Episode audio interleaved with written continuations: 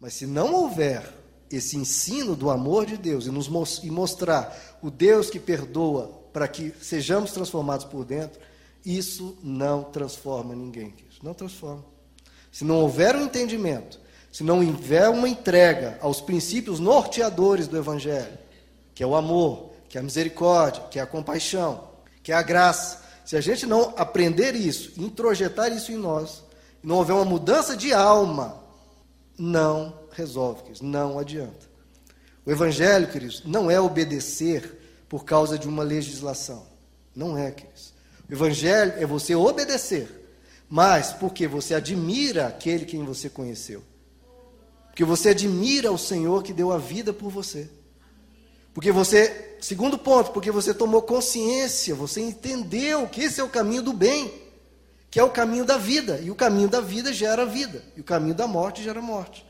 Então eu vou seguir esse caminho porque eu entendi que esse é o caminho da paz, que é o caminho do amor. E eu também obedeço, por quê? Por gratidão.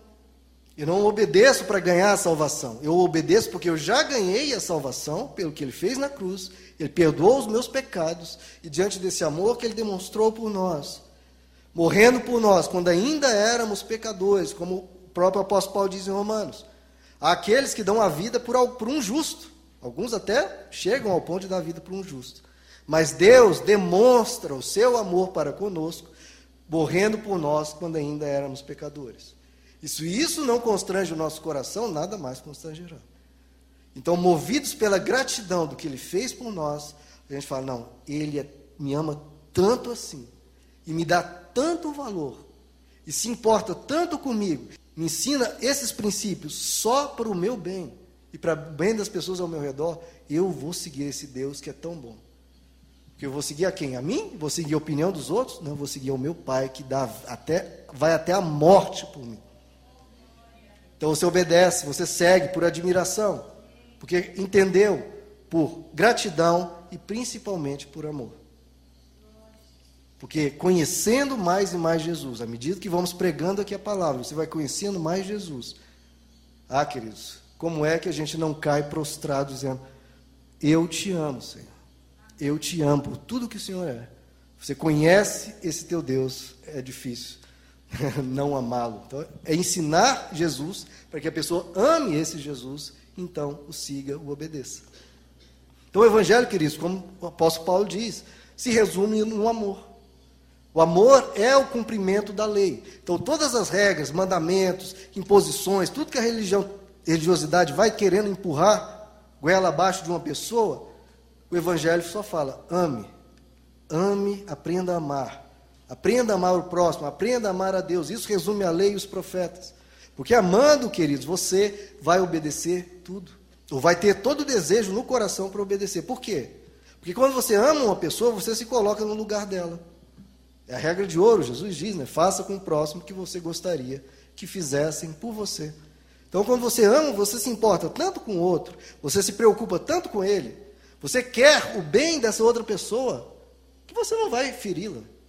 Você não vai ofendê-la, não vai humilhá-la, não vai transformar a vida dela numa vida cheia de confusão, não vai atacá-la, não vai querer humilhá-la. Não, pelo contrário, se você a ama, você vai querer erguê-la, vai querer ajudá-la, vai querer dizer a verdade para ela e tudo mais. E quanto mais você ama, mais você faz isso. Então, qual que é o princípio do Evangelho? Ensine a amar mais. Porque a pessoa cresce em profundidade e ela vai fazer o bem de forma automática e de forma profunda.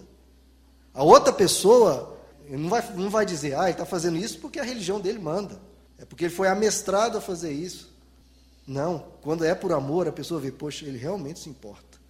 Realmente está fazendo isso porque eu estou vendo que ele, quando dói em mim, dói nele. Porque quando a pessoa obedece por uma regra, queridos, ela está obedecendo pensando nela mesma.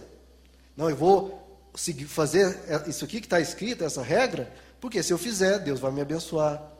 Porque se eu não fizesse, o diabo poderia me pegar, ou eu traria consequências para a minha vida. Então ela está pensando só nela. Quando ela obedece uma regra por meio da religiosidade, está pensando só nela. Vou fazer isso porque eu sei que isso dá, me dá bem, vai me dar bem. Vou me dar bem fazendo isso. E eu não vou ter problemas, etc. Agora, quando a pessoa faz por amor, ela faz pensando na outra.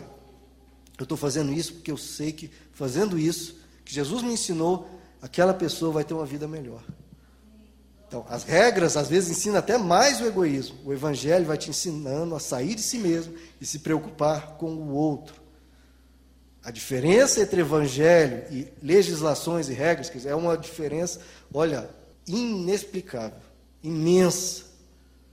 É por isso que o apóstolo João diz, ele entende, por isso que o, o, apóstolo foi mais longe. Né? Ele chegou a mais de 90 anos, foi chamado de apóstolo do amor, porque ele entendeu. E ele escreve: quem ama é de Deus. Quem não ama, nunca viu a Deus, não conhece a Deus. Porque o Evangelho não é meramente o que fazer. Evangelho é principalmente é você ser, é você se dar e é você amar. O amor, queridos, é o cumprimento da lei. Quando é que nós vamos aprender a viver o Evangelho dessa forma? Transformação interior, você se importar. E não simplesmente seguir regras pensando apenas em si mesmo. E quando você ama, Agostinho diz, você ama, você entende o outro. Você compreende que mesmo nas fraquezas dele, você vai ser um apoio, vai ser uma ajuda, e não uma pessoa para esmagar ela. Vamos ver o terceiro ponto, queridos, em Romanos 14. A religiosidade, as pessoas que têm regras muito aferradas, o que que gera? Olha o verso 4. O apóstolo Paulo combatendo isso. Quem é você para julgar o servo alheio. Ele não é seu servo, é servo de Deus. É para o seu Senhor que ele está em pé ou cai e ficará em pé, pois é o Senhor, o Senhor é capaz de sustentar. Verso 10. Portanto, você, por que julgas teu irmão? E por que despreza o seu irmão? Ó, porque essas regrinhas geram muito isso. Um começa a desprezar o outro. Pois todos compareceremos diante do tribunal de Cristo. E verso 13. Portanto, deixemos de julgar uns aos outros. Em vez disso, façamos o propósito de não colocar pedra de tropeço ou obstáculo no caminho do irmão. Então veja só, queridos. Se você põe regras aferradas em vez de seguir o evangelho dessa forma, de você amar, de você ser uma pessoa tolerante, de você ser uma pessoa amiga, pelo contrário, regras ferrenhas e rigorosas, a religiosidade te dá a certeza a certeza que o dia que você cometer um deslize, por menor que seja, ou mesmo algo grave, você será esmagado, será destruído, será linchado. Eles vão te destruir, você vai ser esfolado vivo. É isso que a religiosidade faz, e é por isso que esses que pegam regras estão lá, blá, blá, quando eles têm problemas, acabou para eles. Vão ser trucidados. E o resultado disso, que a religiosidade propõe isso, qual é o resultado disso? Todos serão esfolados, todos. Na religiosidade, um deslize resume seu caráter. Acabou, você fez uma coisa, não, pronto, eu sabia, ele é assim. Ele é essa pessoa. Ele não presta. Ele é podre, ele é horrível.